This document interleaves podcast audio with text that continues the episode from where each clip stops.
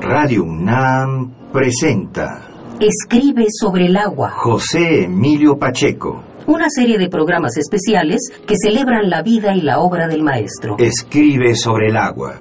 Un verso que nos presta el mismo Pacheco para invitarle a su homenaje, al cauce generoso de su lectura y relectura.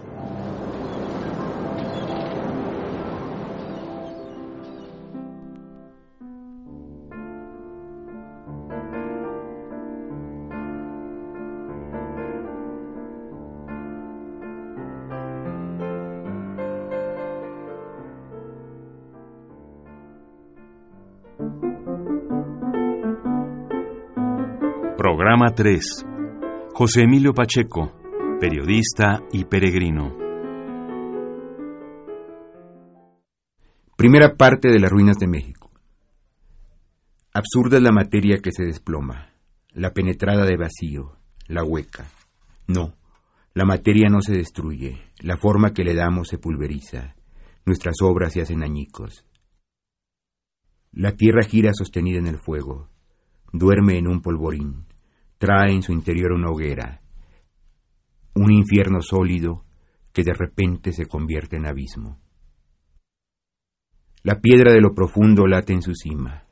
Al despetrificarse rompe su pacto con la inmovilidad y se transforma en el ariete de la muerte. De adentro viene el golpe, la cabalgata sombría, la estampida de lo invisible, explosión de lo que suponemos inmóvil y bulle siempre. Se alza el infierno para hundir la tierra. El Vesubio está ya por dentro.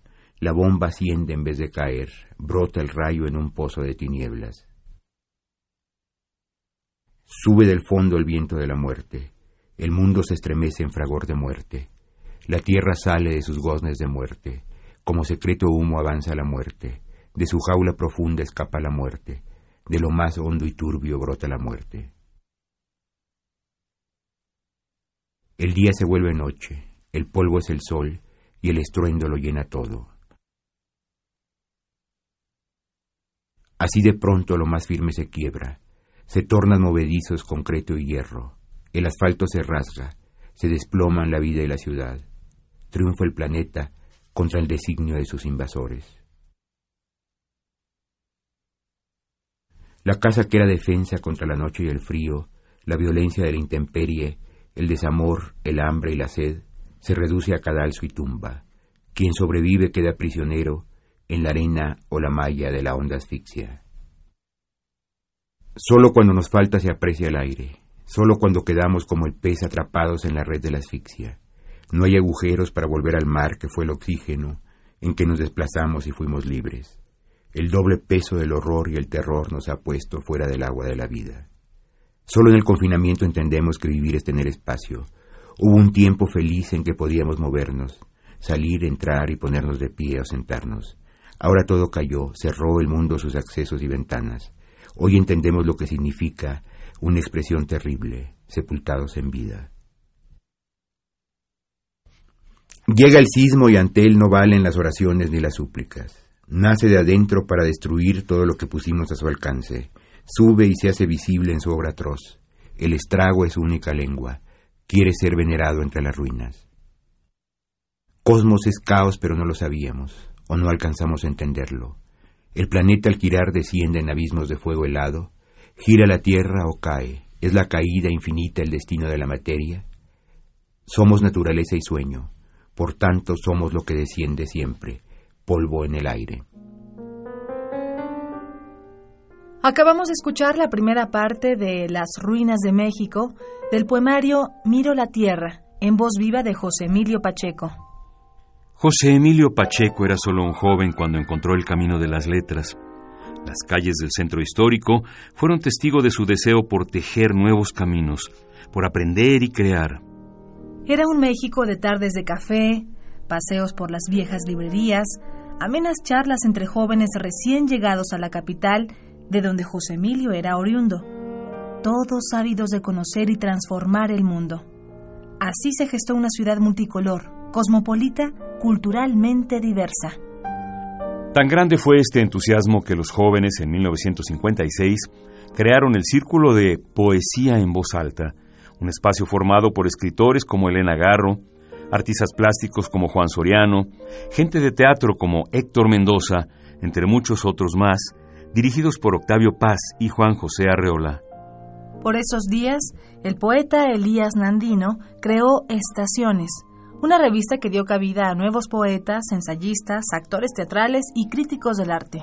Pronto José Emilio se integró a las filas de esta publicación y dirigió la sección Ramas Nuevas, la cual trataba de temas literarios. La revista no solo dio espacio al novel escritor, sino que fue punto de encuentro de quienes se convertirían en sus grandes compañeros de viaje, Carlos Monsiváis y Sergio Pitol. Así comenzó otra de sus facetas, la de periodista. Al respecto, Sergio Pitol escribió. A partir de esa invitación a colaborar, nos vimos diariamente hasta 1961. Nos encontrábamos en la dirección de la revista y caminábamos después durante largas horas recorriendo librerías.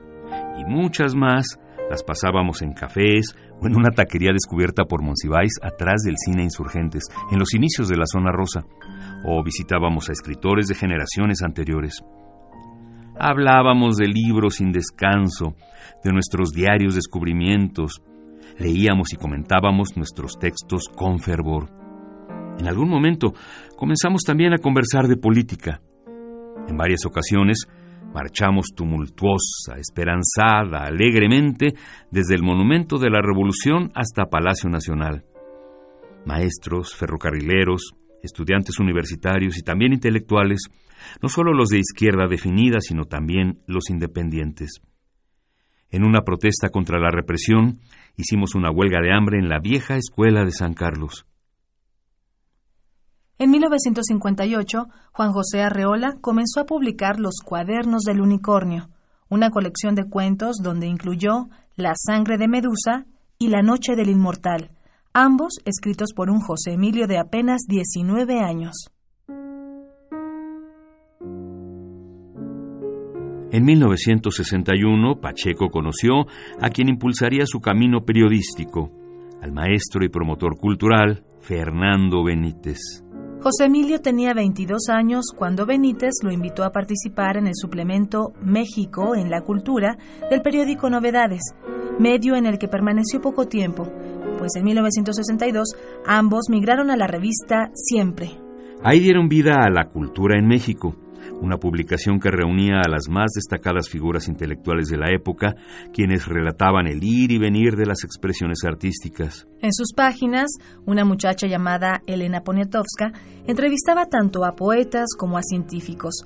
Un fanático del cine llamado Emilio García Riera contaba historias del séptimo arte, mientras Jorge Ibargüengoitia hablaba del teatro y la dramaturgia.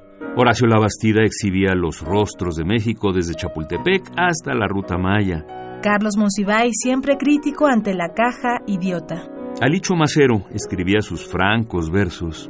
Juan Vicente Melo hacía recomendaciones musicales. Rufino Tamayo coloreaba las páginas y, por supuesto, José Emilio Pacheco plasmaba su perspectiva narrativa. En la sección Libros, Pacheco llevó al lector a conocer el trabajo de escritores de otras latitudes mediante reseñas, comentarios y peculiaridades. Entre sus primeros escritos destaca ¿Qué es la novela? Una Iliada sin Homero, las preferencias de un escritor y el artículo El que ama la vida, en el que explica la importancia de Carlos Pellicer en las letras hispanoamericanas. Sobre este autor, Pacheco escribió. El que ama la vida. Fragmento. Vivir es nuestra única heredad y Pellicer celebró la existencia con el mismo fervor del primer hombre que pisó la tierra y miró el primer crepúsculo.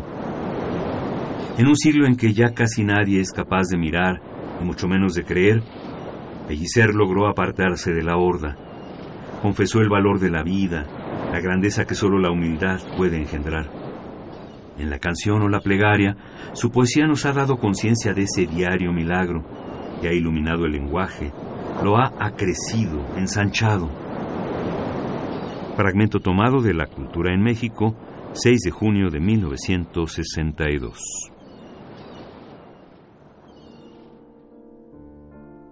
José Emilio fue testigo de un esplendor periodístico.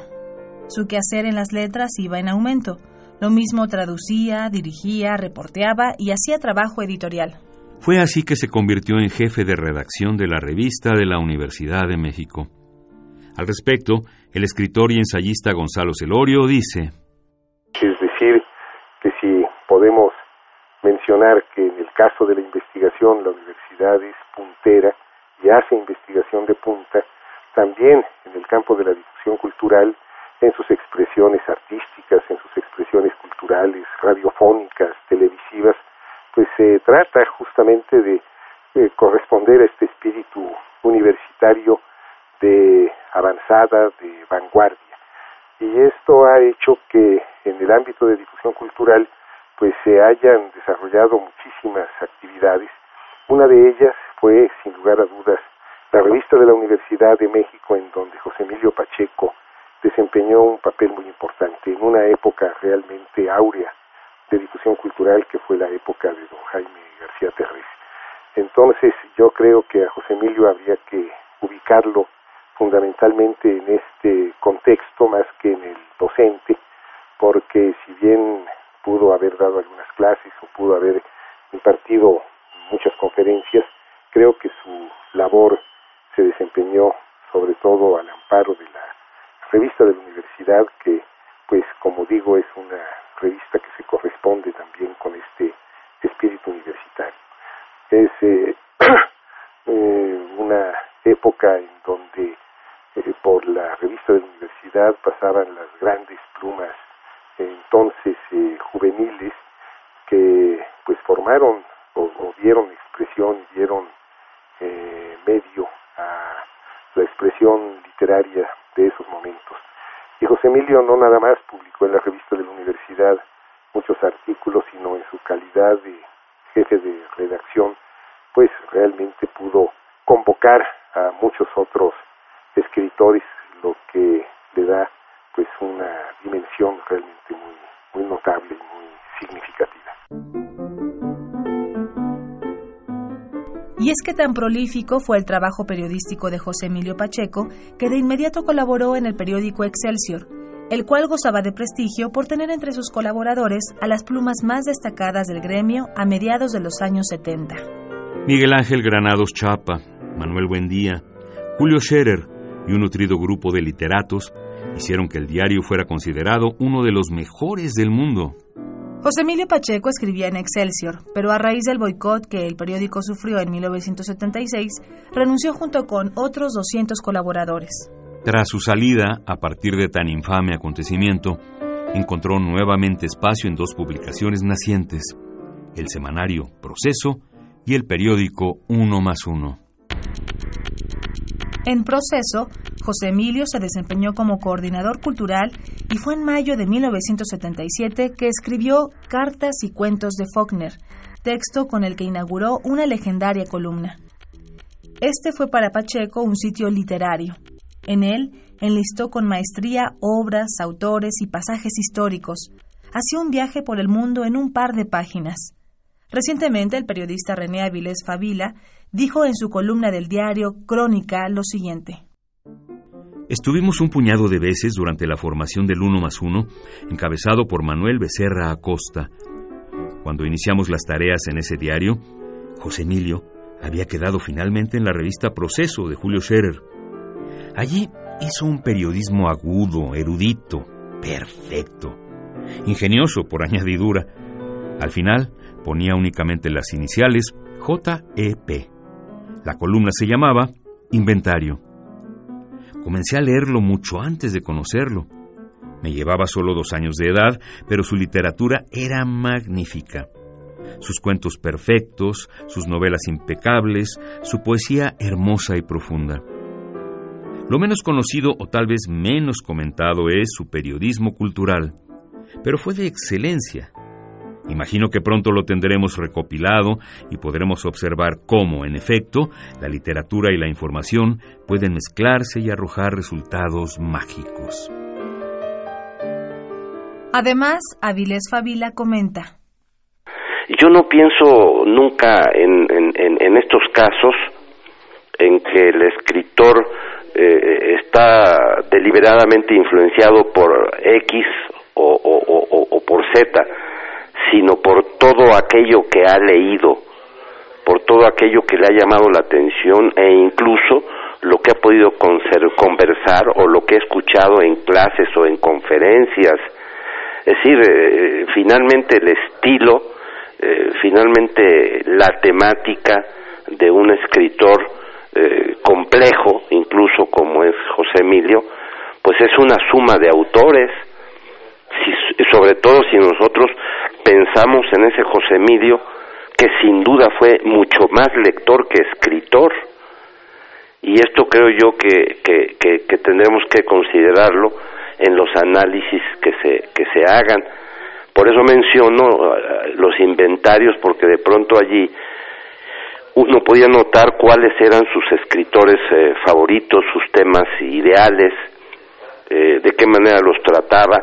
Y si uno vemos en efecto el periodismo de, de, José Emilio, pues eh, lo vemos, pues lo vemos como ahora, pues ese nuevo periodismo, ese ya esa mezcla de, géneros que, que, que, ahora vemos quizás con más claridad, pero pero que en él eh, siempre fueron fueron más textos literarios que periodísticos.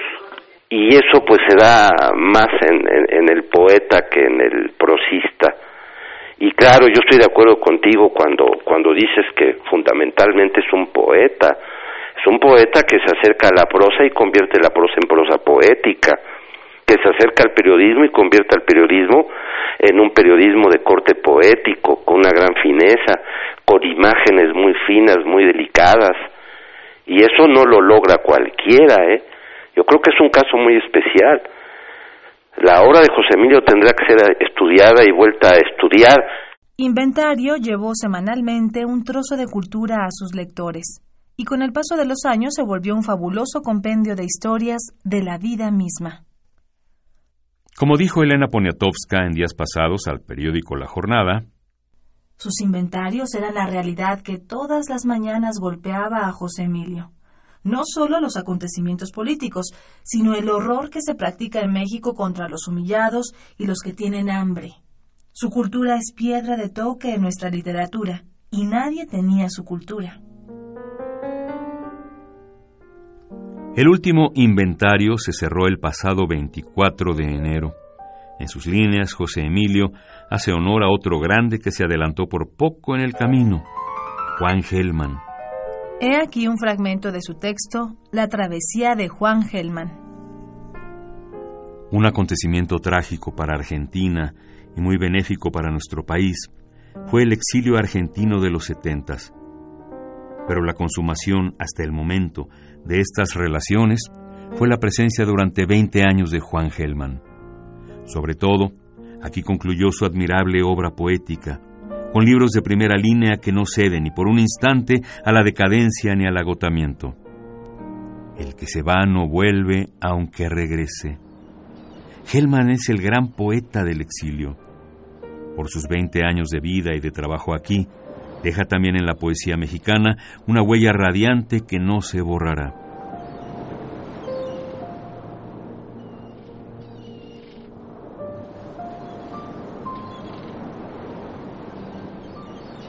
Como tampoco se borrará la huella generosa del hombre que tejió letras para preservar la memoria, que hizo del verbo la más bella de las melancolías.